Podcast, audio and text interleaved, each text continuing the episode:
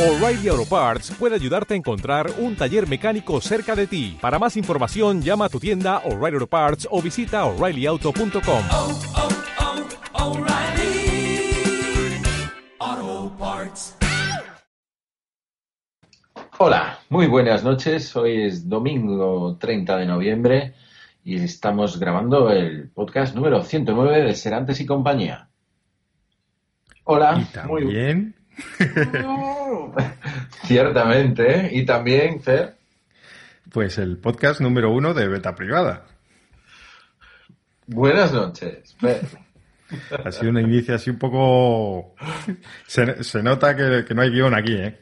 El guion, el guion, el guion, me cago en la leche. Tú ya sabes que nosotros cuando no tenemos un guion se nos descontrola todo. El, No, todo no el- somos nadie.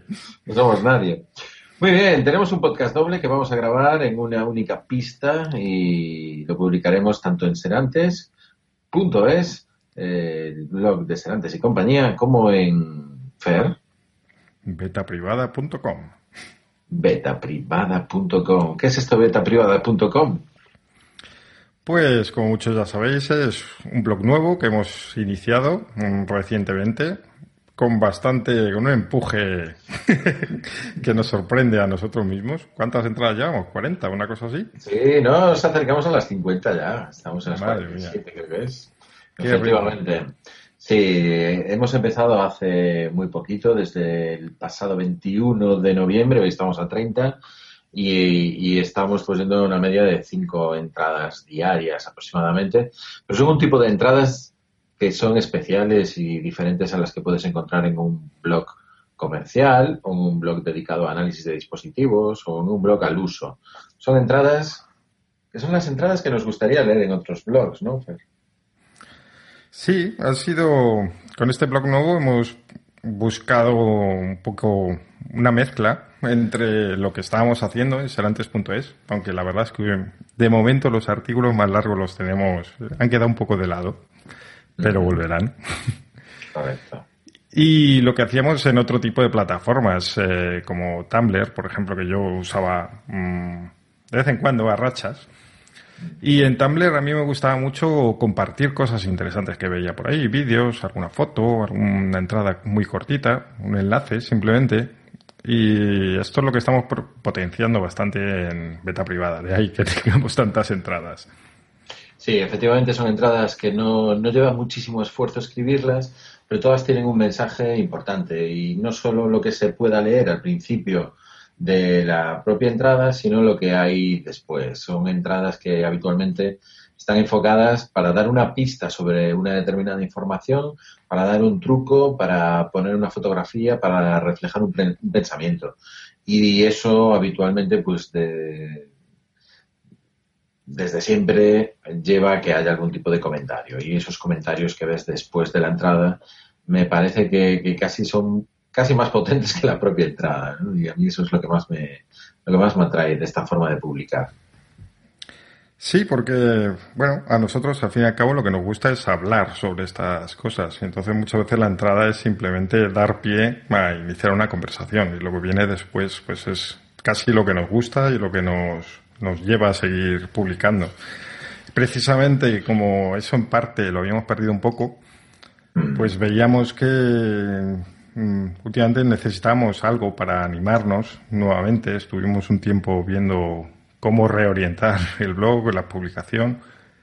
Y decidimos, pues eso, cambiar un poco la estructura, el tipo de entradas, la plantilla, hacer algo un poco más mm, que se viese mejor en dispositivos móviles, porque al fin y al cabo la mayoría vemos blogs últimamente desde un iPad, un teléfono. Y bueno, eso Sí. básicamente es el principal motivo que nos llevó a, a crear un blog completamente nuevo y distinto a ser antes y CIA. Sí, desde luego Beta Privada es un sitio que es muy agradecido desde cualquier dispositivo móvil, tanto en tableta como en smartphone, acceder a él y ver cómo las imágenes, los títulos y los propios textos de las entradas se van adaptando o, como dicen por ahí, es un, un diseño responsive o responsivo. Yo creo que ya se ha escuchado en alguna ocasión incluso, ¿no? Responsivo, que no sé exactamente si, con, lo, si- con lo bien que queda adaptativo. adaptativo, ¿no? Entonces se va adaptando muy bien a tu dispositivo móvil, sea del tamaño que sea la pantalla que tienes en, tu, en tus manos, y se, se navega muy bien en, en ese sentido, y, y es algo que echábamos muchísimo de menos. Estamos eh, un poquito más encapsulados en, el otro blog, y entonces en este, pues, mm, hemos encontrado, yo creo que la libertad absoluta para, para poder escribir de la forma que queramos, como queramos, cuando queramos y e incluso pues con, con algunos formatos que hemos descubierto gracias al análisis que hemos realizado para encontrar el tipo de plantilla que hemos, que hemos puesto. Es un WordPress que lleva un tema por encima eh, que hemos eh, adaptado para, para nosotros y muy, muy, muy sencillo, muy limpio, muy focalizado hacia el contenido y que si queremos poner un enlace con, con una línea de texto y solo eso, pues eh, queda bien en pantalla, no, no se echa nada de menos. ¿no? El problema que tiene esta plantilla es que en eso me recuerda un poco a Tumblr, que, y es que si no conoces el tema, digamos, a veces cuesta un poco ver dónde empieza y termina la entrada, cómo acceder a los comentarios. Pues yo estoy seguro que mucha gente cuando vea un- una entrada que es solo un enlace creerá que no, que no se puede comentar, que no hay comentarios. Hay que entrar a, a- a la entrada, nunca mejor dicho. Sí, a veces es un poco complicadillo, pero bueno, eh, la gente que nos visite habitualmente yo estoy seguro de que, de que mm, rápidamente lo va a pillar, digamos, y que esto que en principio es una desventaja, pues una vez que lo conoces eh, te da un, te da una visión mucho más limpia y, y la verdad es que es un bastante, desde mi punto de vista, bastante agradable.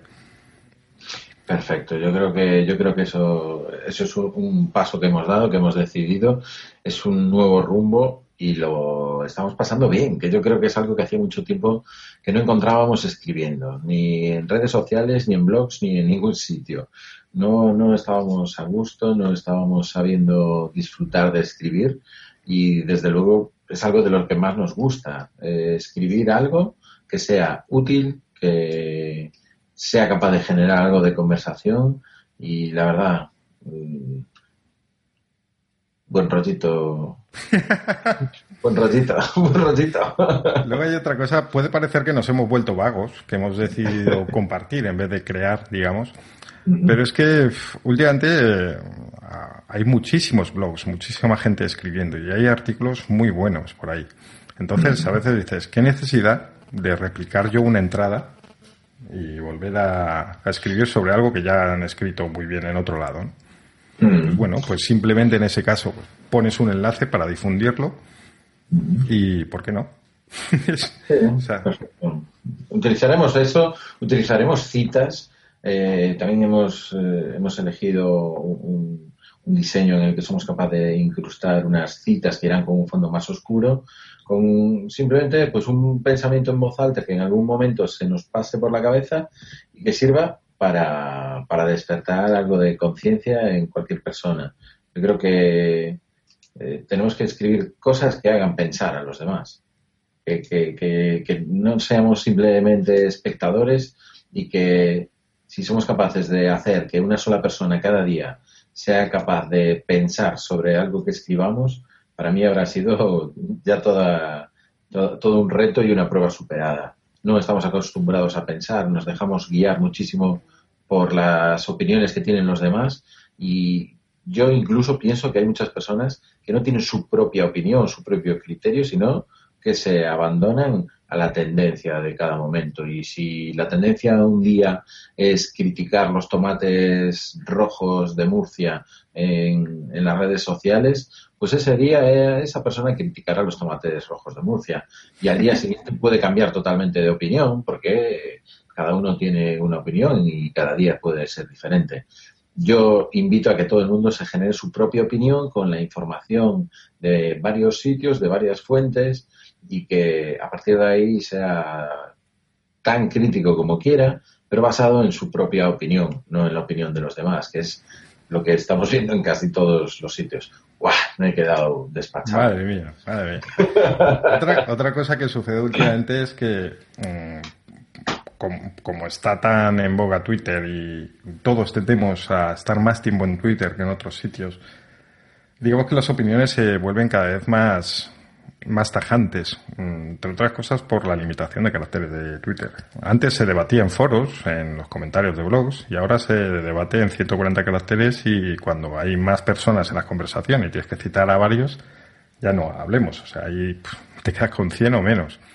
Sí, Eso no da, no da para nada, no da ni para explicar bien una opinión, no da para... Bueno, yo opino, así que relaje un poco el discurso, digamos. Y todo se vuelve en sí, no, porque lo digo yo. no sé, a mí esto la verdad es que me tiene... Twitter me gusta mucho para informarme, pero cada día me gusta menos para, para comentar algo. Eh, creo que detrás de esa inmediatez, mm, o sea, está muy bien la inmediatez, pero se pierde mucho en el, en el debate. Y por eso, pues, vamos un poco contra marea, intentando recuperar los comentarios, intentando recuperar el, el debate, eh, y a ver si es posible. Sí, desde luego somos... Perdona, perdona, que no has Sí, sí, no, no, sigue, sigue, sí. No, decía que estamos, somos muy conscientes de que los blogs no están en su mejor momento ni ten- querer los comentarios centralizados en los blogs es una es un razonamiento demasiado coherente. En eso, vamos, estamos más que convencidos de que no vamos a hacer que la gente empiece a escribir en los blogs eh, comentarios. Eso lo tenemos muy claro. Sin embargo, sí que queremos que las personas eh, que siempre han estado comentando y generando contenidos de un valor muchísimo más importante que las entradas propias que nosotros hemos creado, que tengan un sitio donde si quieren hacerlo, lo puedan hacer. Y esto lo habíamos olvidado, lo habíamos abandonado y con este nuevo formato pensamos que puede ser eh, interesante que lo, que lo intenten. Además, Beta Privada es un blog donde también va a tener cabida un, podcast y estáis escuchando su capítulo número uno. Sobre el podcast, yo creo que vamos a ser capaces de, hacer que, gire la actividad del blog y, y que se retroalimente. Que muchas cosas que aparezcan en el podcast sean de las que han ido apareciendo en el blog en los últimos días, en los últimos 15 días, y, y que mucho contenido del nuevo capítulo pues, pues proceda de, de las cosas que, que nos vayan pasando en, nuestra vida tecnológica, iba a decir, pero, pero casi ya no es fácil separar la vida 1.0 de la vida tecnológica, de la 2.0. Por eso, lo que nos vaya pasando en nuestras vidas lo iremos reflejando en el podcast, lo iremos reflejando en el blog, ¿no? Yo creo que es esa bicefalia, ¿no? Podcast, blog, Fer. Sí, eh, entre otras cosas vamos a intentar tener un poquito de constancia en la publicación, algo que nunca hemos cumplido, a ver si, si de esta va. Bueno, empezamos con energías renovadas y bueno, intentarlo intentaremos, otra cosa que lo, que lo podamos cumplir. Pero hablando de publicaciones del, del blog, eh, he visto por ahí un Motorola X aso- asomando. Sí, efectivamente. Además, vengo de, de realizar precisamente hoy un book, como si fuera un modelo, para el Moto X. Tengo un Moto X, Fer. Es realmente, realmente bonito. Yo eh, hace esta semana estuvo de oferta en Amazon Sí. y por, por un tic más que por otra cosa, porque yo en este momento estoy servido. Lo, lo tuve en la cesta ahí de oferta a 400 euros, ¿Sí? pero bueno, Muy bien, muy bien. no, no, no me animé porque eh, yo también he comprado Tú tienes un iPhone, cabrón. un iPhone 6, sí señor. Un iPhone 6, 4,7 pulgadas de pantalla, la mejor cámara del mercado y, y el iOS de siempre, aburrido, triste y... Ahí, buscando comentarios. no, yo, a ver, tú sabes que yo soy adorador de Apple y fanboy de Apple y todo lo que quieras de Apple, pero estoy cansado de iPhones. Por una parte, por el sistema operativo en sí, porque no conozco tan bien Android como, como iOS, entonces me interesaba jugar un poquito en profundidad ya con Android y el Moto X es un dispositivo que me encanta a nivel estético y tiene el 4.4 de Android que en muy breve será 5.0 con el Lollipop. Entonces eso por una parte y otra que, que yo sigo teniendo iOS en mi tableta, en mi iPad Air y, la combinación es brutal. El iPad Air siempre lo voy a necesitar porque hay algunas aplicaciones que no puedo prescindir de ellas y las necesitaré siempre. Y, y la combinación creo que es muy buena. Y por otra parte, el, el- el iPhone me parece exageradamente caro. Si me lo parecía el 5S, me lo sigue pareciendo ahora el 6. El iPhone es exageradamente caro. Yo creo que sí. Eh, a ver, lo de caro y barato siempre yo lo comento de modo relativo, ¿no? Porque al fin y al cabo, cada uno tiene el dinero que tenga y decide lo que quiere hacer con su dinero. Entonces, en ese sentido, para mí algo me puede parecer caro y otro dirá, pero ¿qué dices? Yo con 20.000 euros al mes me compro el teléfono que quiera cada mes. Y otro, pues pensará, pensará lo contrario, dirá, pues es carísimo, carísimo y no puedo ni acercarme a él, ¿no? Eso es relativo. Simplemente digo que es mucho dinero el que hay que emplear y que no tengo tanto como, como me gustaría de un, de un dispositivo de 700 euros, que es el precio del que parte el iPhone 6 de 16 gigas de almacenamiento, ¿no? Sí, a mí, de hecho, el precio, mm, a mí me da vergüenza cuando alguien me pregunta, pero ¿cuánto te ha costado? Oye, uf, no me hagas esa pregunta. 799 es el tuyo, el de 64 gigas, Efectivamente. 799 euros, una fundita por ahí, Fer, una pequeña funda, Alguna, alguna. alguna, 20, 30 euros de funda, En busca de la funda perfecta, pues ya han caído más de una.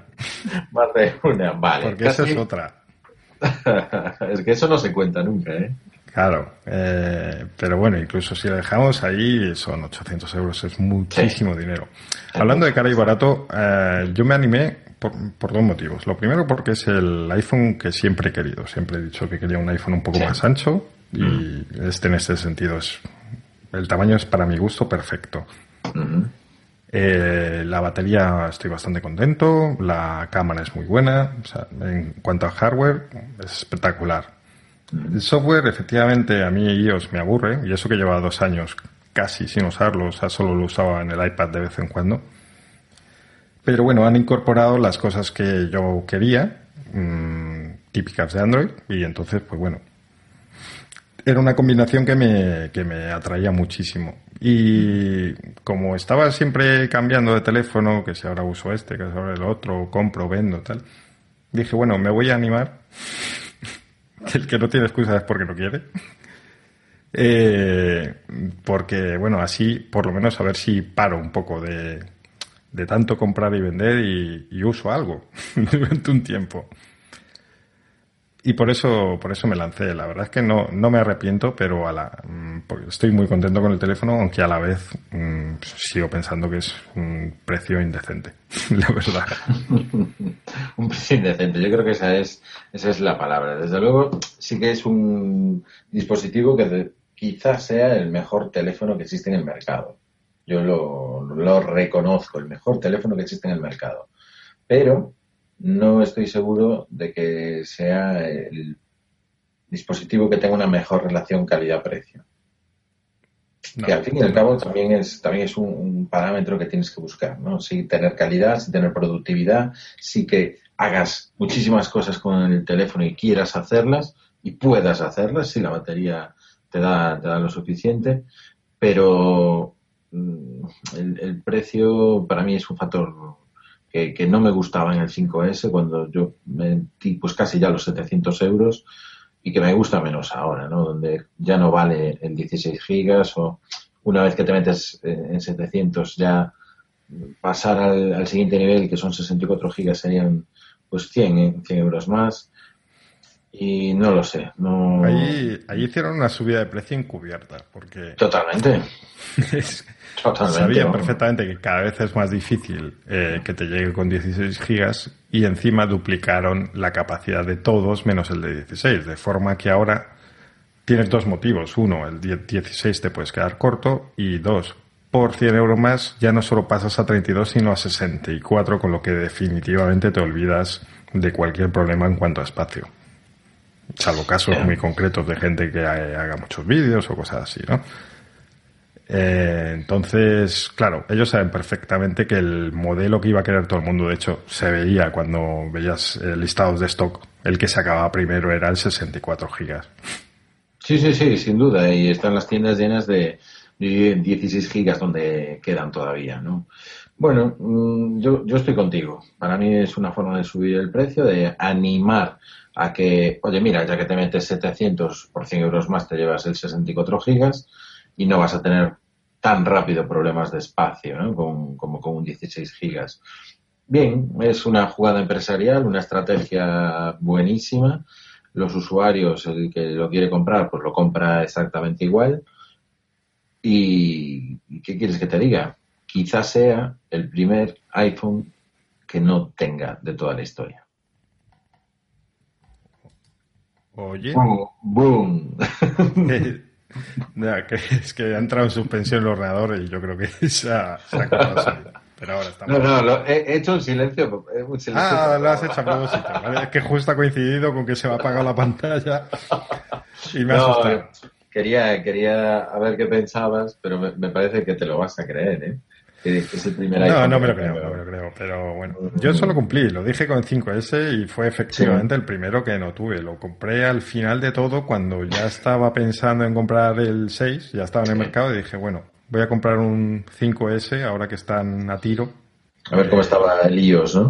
Sí, para verme un poco, probarme, digamos. Mm. Y bueno, vi que efectivamente podía vivir con él y me, me animé a hacer el super mm. gasto. Que por cierto, el iOS no está tan bien para el iPhone. O sea. Mm, no. verdecillo, verdecillo. El sigue verdecillo, sigue ahí, va mejorando cosas, pero sigue habiendo fallos por ahí que no son propios de. Sí, algunos cierres, algunos bloqueos. Yo ahora en el iPad lo noto sobre todo en el, en el, Safari, que me hace alguna cosilla rara con algún enlace que se queda desactivado y no soy capaz de, pinchar sobre un hipervínculo sin tener que eh, pellizcar, ampliar la, la, pantalla y volver a cerrar. Eh, cosas de diseño que no responden en ocasiones, que no va bien, que se cierra una aplicación, un reseteo una vez al mes, una vez cada dos meses pequeñas tonterías que no pasa nada por porque existan, pero que no es el iOS de toda la vida, ¿no? El, no, son cosas que no estamos acostumbrados. A mí, por ejemplo, me ha pasado algo que me pasaba hace mucho tiempo con terminales Android y es que me llaman, me ha pasado dos o tres veces y no puedo responder, no funciona. La pantalla no responde. Entonces, no tengo forma de descolgar. Lo que tengo que hacer es colgar a esa persona y llamarle yo, porque los botones mm, físicos sí que responden. Sí. Bueno, son cosillas, eh, de, sí, hombre, son veces en mil llamadas, ¿no? Pero por eso, por eso. son cosas que antes no pasaban. Y que sí. no, es, un, es un muy buen sistema operativo y cada vez es mejor. Eh, la tendencia a la integración que tiene iOS con el OS X, con el sistema operativo de los ordenadores portátiles y de escritorio de Apple, cada vez es, más buena, cada vez tienen más herramientas para que sigas trabajando de forma muy natural, de forma muy transparente con lo que tenías en el, en el iPhone o el iPad y puedas continuar en el, en el, en el ordenador portátil o en el fijo. A mí esas cosas me gustan, me gusta muchísimo como lo, lo, que se conoce como el ecosistema de Apple se integra para que tengas una experiencia de usuario potente, buena y, me disgusta en, una parte y es que sí que están muy empeñados en que no seas capaz de irte a otro sitio de forma sencilla. Es decir, si estás con ellos, con iOS, con SX, eh, con su entorno, que no seas capaz de irte de forma muy sencilla a, herramientas de Google o herramientas de Microsoft. Yo creo que esa, esa es la parte que me gusta un poquito menos, que te quieren atar tanto como los otros te lo, te lo quieren hacer, ¿no? Sí, eh, bueno, tanto como Google, porque Microsoft está haciendo exactamente lo contrario últimamente. Está, sí, está haciendo multiplataforma. Mm. Pero a mí precisamente esto es lo que me hizo abandonar OS X definitivamente, o al menos por ahora. Y es que veía que de un, de un tiempo a esta parte, dos años o así, las principales ventajas, novedades del sistema operativo iban encaminadas a que uses pues Safari, a que uses Mail, a que uses mm, el ecosistema, digamos. Y si tú no usas, por ejemplo, Safari, pues ves que prácticamente no tienes ventajas, o sea, no tienes novedades, porque te pierdes un montón de cosas. Todas las cosas nuevas dependen de que uses Safari. Y entonces, cada vez, eh, para mí, para, como yo no estoy tan metido en el ecosistema, eh, digamos que para mí OS X se estaba estancando, curiosamente. Porque hay muchas novedades, pero todas van encaminadas a lo mismo, a, a meterte de lleno en el jardín, tirar la llave y no volver a verla nunca más. Ya, eso es lo, eso es lo que intentan, eso es lo que intentan. Me, me gusta que comentes lo de Microsoft, porque Microsoft desde luego sí que tiene ahí un, un, huequecito para ir entrando. Tiene la llave porque ya está dentro de las empresas, y yo creo que eso es una ventaja que va a tener bastante interesante siempre. Y aparte, cada vez está intentando con la, con la serie de dispositivos, con los Lumia, pues llegar a, a más gente. Ya no solo en el nivel profesional, sino que con dispositivos como los 735, el, el selfie o los 1020, el 830, el 930, son teléfonos que llegan a, a, a todo el mundo, que están gustando cada vez más. Aunque bueno, cada vez que, habla- que hablamos de Microsoft Lumia siempre acabamos diciendo lo mismo, ¿no? Fer? Sí, porque, bueno, mm, digamos que todavía no están preparados para la gama alta, pero en la gama media y baja yo creo que ya tienen una propuesta bastante interesante. Sí, yo, yo creo que están gustando, está gustando mucho, pero llevan un ritmo muy, muy lento de, gustar. A mí me gustaría que más aplicaciones fueran más potentes, me gustaría que determinadas cuestiones que tiene el sistema operativo mm, no fuese como es. Pero eso es tema para otro podcast. Sí, sí, porque si nos metemos por ahí, no, no- no acabamos hoy. Vale, vamos. O sea, Una- tú una de las cosas que 6, me- moto. ahí, que me gusta del, del iPhone, y con esto enlazamos con tu moto que le tenemos ahí un poco abandonado, es que yo llevo dos años con terminales Nexus y contento con ellos, pero el, el problema que yo tengo con los terminales Android en general es que siempre fallaban por algún lado. Es decir, yo con el Nexus estaba feliz, pero siempre estaba pendiente a ver si salía uno pues que tuviera mejor cámara, o que tuviera un poco más de autonomía. Mm. Y nunca, nunca lo encontraba. Si salía uno con más batería, luego tenía la capa de LG, por ejemplo. Estoy pensando en el G2, Mm. que ya no me gustaba. O la cámara no era buena, o era, se veía mal en exteriores.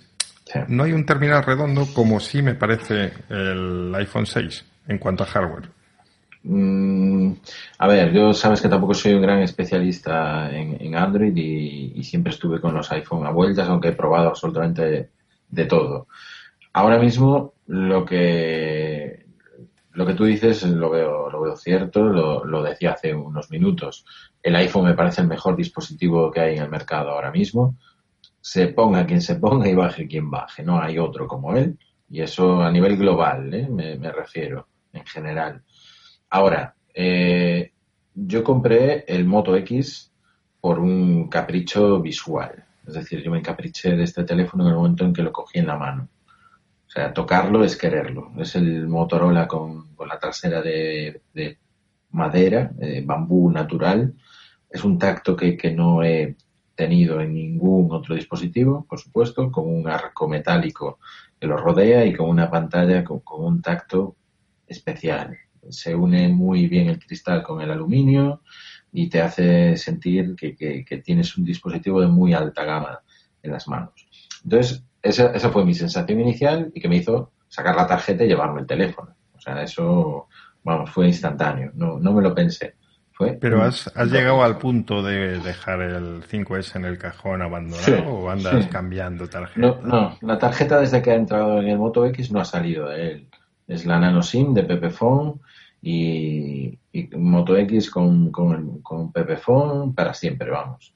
O sea, me voy a quedar con él muchos meses, muchísimos meses, porque es un, un terminal de los que me gusta tener en la mano. ¿no? Yo, yo, los gadgets, la característica que me hace saber si los quiero o no los quiero es que lo quiera tener en la mano todo, en todo momento. Me- yo creo que el primer dispositivo que me pasó que quería tener en la mano era una Palm Tungsten T, que tú la recordarás, y, y después pues el Palm Treo, el 650, era un dispositivo que quería tener en la mano, o el, el primer iPod lo quería tener en la mano continuamente por la eh, innovación y la novedad que, que traía, pero también porque estéticamente era impresionante.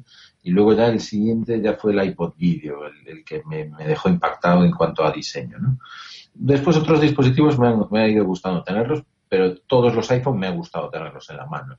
Es decir, un dispositivo que le das vuelta, que lo tocas, los cantos, la pantalla, la parte de atrás y, y, estás satisfecho del diseño. Al final el diseño para mí es lo que marca un, un terminal, independientemente casi de lo que lleve en su interior. Y el Moto X tiene ese, tiene ese diseño espectacular. Eso no me pasó a mí, perdona que te corte, con el anterior Moto X, que era un terminal bastante distinto al modelo anterior, actual, porque Sí. era pues, más pequeño, más limitado. Ujú. Entonces, a mí eh, no me lo quedé precisamente porque era un terminal pues de gama media en todo caso en cuanto a prestaciones, especificaciones, Ujú. pero me encantaba en la mano. Era por el tamaño, por la curvatura, eh, me parecía súper cómodo. Y creo, de hecho, que a día de hoy no he encontrado un teléfono que me parezca tan cómodo en la mano. Efectivamente, la verdad es que Motorola estaba haciendo las cosas bien, eh, pero, y aquí viene el pero, es que el Moto X es estupendo a nivel estético, pero tiene un par de carencias importantes. Cuando digo carencias me refiero a, cosas que no me gustan tanto. En general me gusta mucho, pero no me gusta tanto su cámara. Es decir, sí me gusta mm, cuando hay mucha luz, pero como haya media luz o poca luz, las fotografías no valen para mucho.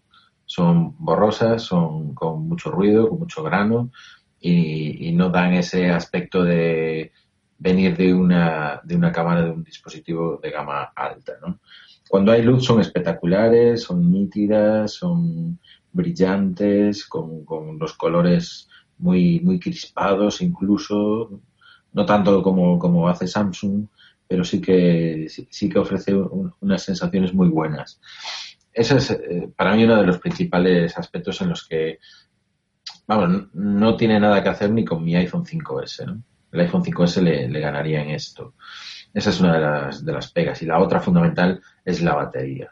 Yo tengo problemas para llegar en días de muchísima intensidad de trabajo, de muchas llamadas, o cuando estoy en zonas de muy poca cobertura, tengo problemas para llegar al final del día con el, con el teléfono encendido. Y eso me preocupa bastante. Esos dos elementos yo estaba encantado con el Nexus 5, pero precisamente tenía esos dos problemas. Eh, La, la cámara, que no estaba mal, pero le faltaba un punto, y la batería, que además eh, últimamente cada vez iba, me daba un rendimiento peor. Claro. Y eso es lo que hacía que, aunque yo estaba encantado con el resto de características del terminal, siempre estuviese con un ojo puesto en el mercado, digamos, eh, a ver qué surgía por ahí. Claro, eso es una, eso es una pena, porque este es un teléfono muy grande, de 5,2 pulgadas de pantalla. Eh, no lo parece en la mano, yo nunca pensé que yo estuviera con un teléfono de 5,2 pulgadas en la mano y tan contento, eh, porque está muy bien construido, está muy bien hecho, tiene una curvatura trasera que hace que el agarre sea perfecto. Eh, por supuesto, no se pueden hacer demasiados movimientos a una mano, pero yo estoy convencido de que no es ningún problema tener que utilizar dos manos para utilizar un terminal, o al menos a mí no me lo supone. Y, y en ese sentido, yo creo que Motorola debería de haber puesto una batería mejor dentro de este dispositivo, sobre todo cuando no se puede extraer, eh, no se puede cambiar la batería, eso es una de, de, de las pegas añadidas, pero la meto dentro del mismo paquete de batería, ¿no? En el capítulo batería, que no dura tanto como yo quisiera y que no se puede cambiar fácilmente sin pasar por servicio técnico.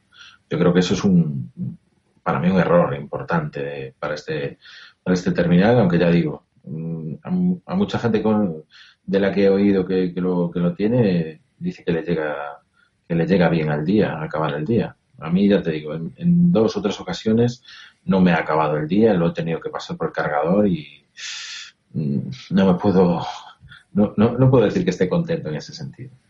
Hombre, con la versión 5, el Lollipop, Mm, mm. que por cierto me encanta, lo poco que la he podido ver, Sí. eh, se supone que mejora un poco la batería. Quizá no tanto como, como dicen, pero bueno, como siempre, pues en el término medio, entre el nada y el mucho que dicen, pues está la, está la verdad, ¿no? Sí, a mí con, con un 10, un 15% que, que aumente, de verdad que, que sería suficiente, ¿no? En vez de Esa llegar... más, ¿no? Claro, Para los días. Sí, para los días más intensos, no tener que estar pendiente de si le bajo el brillo, si le... He, he de decir una cosa, no le he hecho ningún tipo de optimización al teléfono.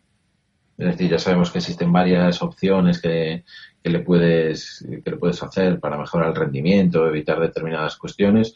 Yo lo llevo a todo trapo. Lo llevo con Bluetooth, Wi-Fi, En modo nuevo rico, ¿no? Sí, Con sí, todo. sí. Claro. Entonces también he de decir eso, que, que estoy queriendo sacarle provecho.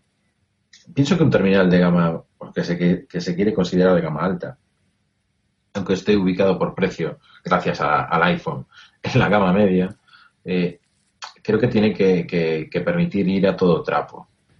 Y, y eso es lo que, lo que le estoy pidiendo estos días. Sí, yo eso es lo que siempre digo, que, que dejen de sacar cosas nuevas. Que Mm. primero que me den un teléfono que me dure todo el día Mm. y luego ya metemos más cosas. Pero Eso primero es. vamos a optimizar eso, ¿no? Porque lo de tener que cargar el teléfono a mitad del día es que es, es tremendo. Es tremendo y, y te puede poner en un compromiso en alguna ocasión y entonces sí que el día que no puedas llamar porque se te ha ido, se te ha acabado la batería, no tienes teléfono. Y hoy en día, en muchas ocasiones y, y para muchas personas, no tener teléfono puede ser algo grave incluso, o generar un, un problema en el ámbito familiar o en el ámbito la- laboral. Yo creo que ese es un, un problema muy, muy, muy grande. Sí, porque además normalmente los días cuando más le pides a la batería es cuando pues estás todo el día fuera de casa y cuando más necesitas usar el teléfono, consultar correo o lo que sea, hacer llamadas. eh, mm, dice, bueno, son solo días puntuales ya, pero es que justo esos días es cuando más necesito mm, ese extra de batería. Sí, ¿qué tal va la batería en el iPhone 6? Muy bien, la verdad es que no, mm, no te puedo decir exactamente cuánto dura porque no me preocupo de ella. O sea, tiene, tiene esa ventaja de Lo has dicho. esa ¿no? tranquilidad de saber que te va a llegar al final del día y que lo cargo pues cuando veo que cuando veo que se va a agotar, vamos, no, no estoy muy pendiente, no lo cargo todas las noches, ni mucho menos, además como carga muy rápido, pues sé que en cualquier momento cuando vea, veo que está un poco bajo, lo pongo en y en un rato ya está casi lleno, vamos. Sí, en ese sentido, desde luego, el, el Moto X también tiene, también tiene carga bastante rápida y, y estoy contento de que lo enchufo a un USB incluso sin ser el cargador de pared y en, en media hora me puede, me puede subir un 35, un 40%. ¿eh? Quiero decir que no me preocupa demasiado porque casi siempre tengo el coche a mano o un portátil a mano o un enchufe a mano. Pero caray, sí que me obliga a llevar un cablecito con el que tenga capacidad para conectarlo. Y eso, bueno, cada vez es más habitual, ¿eh? Y, y casi siempre viajo con una batería externa que le puedo enchufar. Digamos que no solo él, sino todos los otros dispositivos me han ido obligando a, a ser dependiente de, de la carga de la carga eléctrica. Entonces, bueno, pues quiero un iPhone 6, me cago en la hostia. Al, al final no lo vas a cumplir, pero bueno. Oye, Sí hablando de y cacharros, eh, y el- tú que usas mucho el iPad, Eh. ¿vas a cambiar el iPad por un Air 2? Mm, Pues yo creo que no. Yo creo que no. Yo, yo creo que mi iPad Air me da todo lo que necesito. Lo estuve toqueteando, el, el Air 2. Me gusta el Touch ID, que, que es algo que me gusta mucho de, de los iPhone. En el 5S lo disfruté un montón. Y, y yo no quiero hacer fotografías con el iPad. Porque la mejora de la cámara creo que es otra de las cosas que podrían animar al cambio. Y no me apetece hacer fotos con el iPad. No, Entonces- sobre todo el procesador parece ser que es mm, realmente interesante. Porque en esta ocasión eh, se sitúa por encima del iPhone, cosa que no- yo creo que no habíamos visto hasta ahora. Sí, eso es algo de lo que se comenta, que la respuesta es súper inmediata y demás. Yo creo que si yo no tuviese un iPad Air, es decir, si tuviera el 3 o el 4, el iPad 3 yo lo tengo con, con 3G, bueno, con 4G, pero lo llevo con 3G. Eh, tengo el iPad 3, tengo el iPad Air, es que no, no veo sentido a comprarme un Air 2. Quizá en la siguiente generación pues me, me pueda deshacer del 3 y saltar a, a un iPad Air 3 o algo parecido. Pero es que no... He perdido un poquito de, de, de fuelle con el tema Apple, ¿eh? O sea, no, en iOS, al menos, tanto en iPads como en, como en iPhones, mm, he llegado al momento en el que mm, no tengo ganas de seguir su ritmo, no, no quiero que ellos me marquen cuándo tengo que cambiar de, de modelo. Lo han ido aumentando, lo han ido agilizando y no han ido aportando tanto para cambiar como a mí me parece necesario, suficiente para hacerlo. Y, y- y la pregunta era si voy a cambiar. La respuesta es no. No, es que cada vez es, cada vez es más difícil eh, mantener el ritmo porque, bueno, y ahora estamos con un reloj a la vuelta de la esquina, ¿no? Sí, ahora con el, con el Apple Watch, madre de Dios. A ver, yo creo que ese... ¿Cerramos el tema iPad o alguna Sí, cuestión sí, sí, más sobre eso? no, de quería decir sobre el Apple Watch que realmente yo lo he visto. Me parece, bueno, que es un dispositivo que hay que tener, hay que probar. Creo que no va a ser el, el, el smartwatch que me, que me enamore ni que me guste. No me gusta ninguno, ninguno de los que hay hoy en día. Así que yo creo que yo creo que el, el smartwatch de Apple lo compraré, lo voy a tener, me lo voy a quedar entre la colección de relojes, pero mm, creo que no, no, está verde el mercado de los smartwatches. Se suponía que Apple sería quien tenía que hacer una revolución y decir esto, señores, a partir de ahora va a ser así, pero en un dispositivo tan rodeado de marketing que sale con tantos meses de, de antelación hasta que la gente lo pueda tener en sus manos porque no está acabado y sobre todo que te es muy difícil encontrar en internet una fotografía o un vídeo en el que alguien lo esté utilizando con sus manitas sobre la cebolleta del reloj, sobre la rueda mágica que tiene ahí, a mí eso me hace, me hace tener serias dudas de que, de que sea un dispositivo útil. Y A mí una cosa que me llamó mucho la atención en la presentación eh, fue ver cómo lo presentaban con el teléfono sobre el estrado, o sea, el teléfono, el, el reloj, Mm. y cogiendo las dos manos, como si fuera un teléfono. Ya, es que no tiene ningún, yo creo. Claro, no tiene ningún sentido. Ningún Ahí sentido. es, ahí es cuando dices, "Mm, Claro. Claro. sí, la rueda me la estás vendiendo muy bien, pero tú estás cogiendo el, el reloj a dos manos. Efectivamente. Eso no se va a- no debería de tener que sacarse el reloj de la muñeca para utilizarlo, sino es totalmente ridículo. Y yo, cualquiera de los relojes que tengo de todos los tamaños, si quiero manejar la rueda, si quiero manejar la cebolleta, yo tengo las manos bastante grandes y me resulta bastante complicado hacer cualquier movimiento sin sacarlo. Entonces, bueno, ya sé que la rueda de ellos va a ser especial y diseñada por, el gran Johnny, Johnny Ive, o Ive, no sé cómo se pronuncia, sinceramente. Tú que eres poliglotón. No, no, ahí me lo de, yo creo que es Ive, pero Pues, te digo, no- no, no, no nosotros siempre-. Siempre le hemos llamado Johnny, eh, eso, eso es así, entonces no lo sabemos. Pues como es un gran diseñador, estoy seguro de que, de que me sorprenderá. Pero tengo, tengo dudas. Una, porque no creo en los smartwatches, y otra, porque, porque no, no han revolucionado nada. Es decir, han, han venido a traer, pues, oye, uno más de los que hay por ahí, con alguna cosilla que lo hace bonito, y sobre todo con una edición en dorado, ¿no? que, que lo hace más indeseable. Indeseable total, yo es que no lo quiero ni ver. Porque ¿no? además esta vez el, el dorado es de oro, de verdad, ¿no? Es de oro. Madre mía. Hombre, yo creo que queda, queda mucho por ver, eh, porque de Sí. momento no, no- no hemos visto prácticamente nada y a saber, ¿no? Lo que vamos a pensar llegado el momento. Mm. Pero a mí tampoco me, de momento al menos no me llama demasiado. Mm, me llaman más los dispositivos de fitness que tienen una utilidad muy concreta, como las Jawbone, por ejemplo, ha salido ahora un modelo nuevo que tengo ganas de catarlo. Sí. Y eh, que un smartwatch que tiene, que pretende hacer de todo y al final se queda un poco en nada, ¿no? O sea, quiere hacerlo todo, pero no. Para empezar, tiene el problema de los teléfonos de ca- carga casi diaria, ¿no? Claro, es, es que eso, Dios mío, yo, yo, vamos, no lo quiero ni pensar. Yo tengo un no me que le dura la batería bastante, no es ni mucho menos de los peores en este sentido, y cada vez que me pone batería baja digo, "Uf, la madre que te parió. O sea, Te da, te da pereza, te da tam- pereza. también esto con el tele, con el reloj.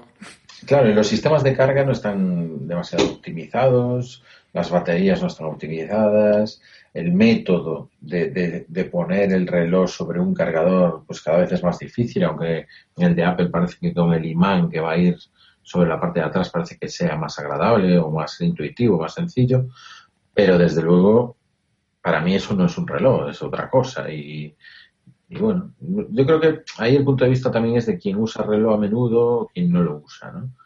El que usa un reloj a menudo, yo no sé si será capaz de cambiar por un, por un reloj tipo smartwatch. Supongo que habrá de todo, pero a mí me costará muchísimo. A mí la verdad es que el Pibel me sorprendió porque me gustó más de lo que, lo que esperaba. Eh, el problema es, por ejemplo, las notificaciones. Te notifica todo, todo lo que tú tengas en el área de notificaciones del teléfono. Entonces, eh, para mí eso es un coñazo. Que, por ejemplo, me notifique todos los mensajes de Telegram que me llegan, pues, pues no. Me gustaría lo que creo que se puede hacer con Android, que es decirle, mira, quiero pues el correo del trabajo y las llamadas, y el resto no me, no me lo notifiques. Entonces ahí sí tendría su, su utilidad, ¿no? Porque tendrías, pues para lo realmente importante, lo que tú consideres importante, pues tendrías un método más de... Sí, yo creo que tienen, tienen que avanzar mucho, pero, pero en este sentido yo creo que nadie los ha pedido. O sea, quiero decir que en, en la evolución histórica de, de- de los dispositivos móviles, eh, cuando, se empe- cuando empezaron las, las PDAs, ¿no?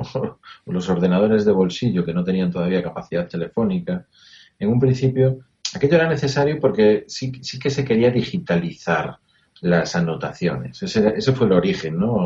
Eh, a finales de los 90, todavía no en los 2000, las anotaciones que hacías en una libretita o un POSIT se, se quiso empezar a digitalizar con los Palm Pilot. Y con los Palm Pilot la gente lo estaba demandando. Había una demanda general. Lo mismo sucedió cuando se integró la capacidad telefónica en las PDAs. Y se, hizo la fusión, ¿no? Con los Palm Treo o con los, eh, los, los Handspring Visor y demás. Aquellos dispositivos los pedía la gente. Decía, oye, estoy tomando anotaciones sobre un ordenador de bolsillo, sobre la pantallita de la PDA, pero ahora mismo si ya tuviera una conectividad de datos, GPRS, me vendría muy bien para hacer llamadas y me vendría muy bien para poder enviar correos electrónicos y demás. Eso lo estaba ya demandando que, ya que tengo la agenda aquí, pues me gustaría llamar desde aquí, no tener que estar... Llamar, enviar SMS, en aquel momento los SMS todavía se enviaban muchísimo, estamos hablando principios de los 2000. Luego, ya a mediados de, de la década de los 2000, eh, ya se empezó a demandar algo más, ¿no? Porque las pantallas táctiles ya se empezaban a optimizar, el Pocket PC ya evolucionó un poquito más, de- el de Windows Mobile, y ya la cosa parece que demandaba algo más. Y ahí se despertó Apple, que llevaba años trabajando, para en 2007 aparecer con el iPhone. Y hizo la revolución. Y aunque nosotros no lo sabíamos, sí que todo el público, todo el mundo quería eso. Quería un, un 3 en 1, como, como había dicho Steve Jobs en la presentación. ¿no? Y el iPhone lo quería la gente, pero no lo sabía. Pero demandaban algo, algo parecido, no tener que utilizar un palito, un stylus, que el dedo fuera la interfaz directa con el, con el dispositivo y demás. Y a partir de ahí, lo que queríamos era que eso mejorase muchísimo, tener más batería, tener más cámara, tener más conectividad, que fuera más rápido, más veloz, más capacidad de procesamiento de memoria. Todo eso lo, lo queremos la gente. Pero si te das cuenta, ha llegado un momento en que un, un reloj inteligente no lo, no lo quiere nadie. Nadie lo ha pedido, no lo ha demandado el mercado de ninguna manera. No, es, es el típico producto que, que llega al mercado y que tú tienes que pensar cómo lo, cómo lo vas a justificar. Correcto, correcto. Es ahí a donde quería llegar, ¿no? Con este repaso. Y, y la verdad, pues yo la verdad es que no sé qué hacer con él, ni si lo quiero, ni si no lo quiero, ni le veo utilidad, ni lo he pedido, ni lo he demandado. Y entonces creo que nos va a costar muchísimo. Yo creo que Apple incluso no ha, no ha sido quien ha decidido que va a haber es- eh, teléfonos, perdón, relojes inteligentes, sino que el mercado empezó a sacarlos por parte de varias marcas, varios fabricantes, y ellos decidieron que querían pues una parte de mercado, porque yo lo veo a nivel eh, decisión empresarial, no a nivel eh, visionarios que quieren cambiar cómo nos eh, intercambiamos datos las personas o las personas con las cosas o las cosas entre ellas, ¿no? No lo sé, no, no es una decisión que haya visto demasiado demasiado natural y que el público lo hayamos demandado. Entonces, no, no tengo fe en ese sentido. Es mi visión. Hombre, a día, a día de hoy no, porque básicamente lo que son son un replicador de notificaciones. Mm. Yo creo que cuando cosas como Google Now, mm, Sí. que ya está bastante avanzada, pero mm, siga avanzando, eh, en el sentido de darte información que tú no le has pedido, pero que sí que necesitas, ¿no? Sí, ¿eh? Que será mucho más interesante cuando, por ejemplo, te salte una notificación en el reloj de que el vuelo para el que compraste un billete se ha retrasado, por ejemplo. Mm, sin que tú le hayas metido antes nada de, de ese vuelo, ¿no? Pues como funciona Google Now. Mm. En ese futuro podrá ser más interesante un reloj, Mm, una correcto. pantalla ahí visible. No sé. Sí, sí, sí. Ahora mismo, para avisarte de que te han escrito por Telegram, cuando ya tienes un teléfono en el bolsillo o en la mano, Claro, porque esa es otra. No es un sustituto del teléfono, en ningún caso. Es un complemento que necesita del teléfono, además, para ser utilizado. Sí, porque además en la mayoría de los casos, pues bebe de la conexión del teléfono, Mm. Teléfono, del todo del teléfono. Es que, Sí. por ejemplo, sí. con la mayoría no puedes ni irte a correr, la gente que usa relojes para, para correr, para controlar las carreras y tal, Sí. pues ni siquiera con estos teléfonos, con estos relojes puedes irte a correr sin llevar el teléfono, que sería una ventaja, ¿no? Pues en ese momento te sobra totalmente el... el- Todo, claro. Sí, eso, eso es una de las cosas que no, que no- no tiene sentido, ¿no? Entonces, ya te digo, es algo que lo veo muy, muy forzado y que nadie lo ha pedido. Y veremos cómo evoluciona. Desde luego será interesante ver cómo evoluciona y estar aquí para poder participar de esto. Yo, yo creo que me repito como, como, como el ajo ya, ¿no? Pero a mí lo que me, lo que me gusta de esta época que nos ha tocado vivir es poder estar en el meollo de lo que está pasando. Que, que pase el tiempo y que puedas ir viendo cómo, cómo evolucionan las cosas, de dónde vienen y un poquitín de hacia dónde van, porque obviamente si tuviéramos mucha visión no estaríamos aquí tú y yo grabando. Estaríamos comprando acciones. efectivamente, efectivamente. No tenemos tanta visión. Este es un podcast número uno de beta privada, ¿no? Sí, esto ha sido uno de nuestros objetivos, aunque no lo hemos dicho, era grabar más, pero también hacerlos un poquito más cortos. Bueno, pues ya empezamos incumpliendo. Incumpliendo totalmente con Nos hemos ido prácticamente a la hora prácticamente a la hora, ¿no? y yo creo que ya es un buen momento para cerrar. Eh, estamos grabando, por cierto, en- estamos probando Hangouts como plataforma para grabar. Eh, no sabemos todavía muy bien si no hemos usado la cámara, no sabemos si dejaremos el vídeo en YouTube o no, pero bueno, ya lo, ya lo iremos anunciando. Eh, lo iremos eh, anunciando, lo iremos avanzando, diremos cómo nos sentimos más cómodos a la hora de, de grabar este podcast y, y dónde lo vais a poder encontrar. Habrá un feed nuevo, ¿no, Fer, para, para Beta Privada Podcast? Sí, el- aunque en esta ocasión publicamos en los dos, pero a partir de ahora, eh, salvo, no sé, algún especial revival que hagamos, en principio no se publicarán más podcasts del blog de Serantes y CIA, porque bueno, el podcast sí que no va a haber cambios, básicamente vamos a seguir con la misma línea y obviamente no tiene sentido mantener los dos feeds abiertos. Efectivamente, en ese sentido, sobre Serantes y CIA, simplemente comentar que quedará más bien reducido a Serantes. Eh, escribiré yo allí, pues, en modo columna dominical, los domingos por la mañana, una columna, reflexión, pensamiento en voz alta, llamadle como queráis, pero me apetece escribir. Tengo ganas de, de volver a escribir largo, de, de un pensamiento, una reflexión y, ponerla por escrito.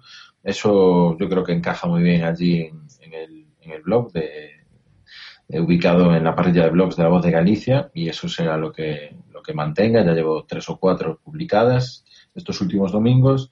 Y, beta privada, pues es, eh, será la niña de mis ojos en la que, la que junto a Do Álvarez, pues eh, vayamos publicando absolutamente de todo lo que queramos, como queramos, cuando queramos. Y lo que siempre con un ojo puesto en, en, disfrutar, en, pasarlo bien. Yo eso sí que quiero que sea algo que no se me escape nunca más. El disfrutar con las publicaciones, porque es muy fácil hacerlo, el disfrutar, y es casi tan fácil olvidarse, olvidarte de hacerlo. ¿no? Lo intentaremos. Qué bonito. Lagrimita, lagrimita. yo ya no tengo nada más que decir. Después de eso, Yo tampoco, man. solo puedo referir, como siempre, que nos dejéis un comentario que nos hace ilusión. No solo para decirnos que muy bien y tal. O sea, eso está bien, pero sobre todo nos gusta conocer vuestras opiniones. ¿Qué pensáis vosotros del precio del iPhone, del Motorola X Sí. o de cualquier otra cosa que hayamos comentado? Efectivamente, os esperamos en los comentarios. Y con esto acabamos el podcast número uno de Berta Privada, podcast número 109 de Blog de Serantes y FIA. Ah. Adiós. Adiós.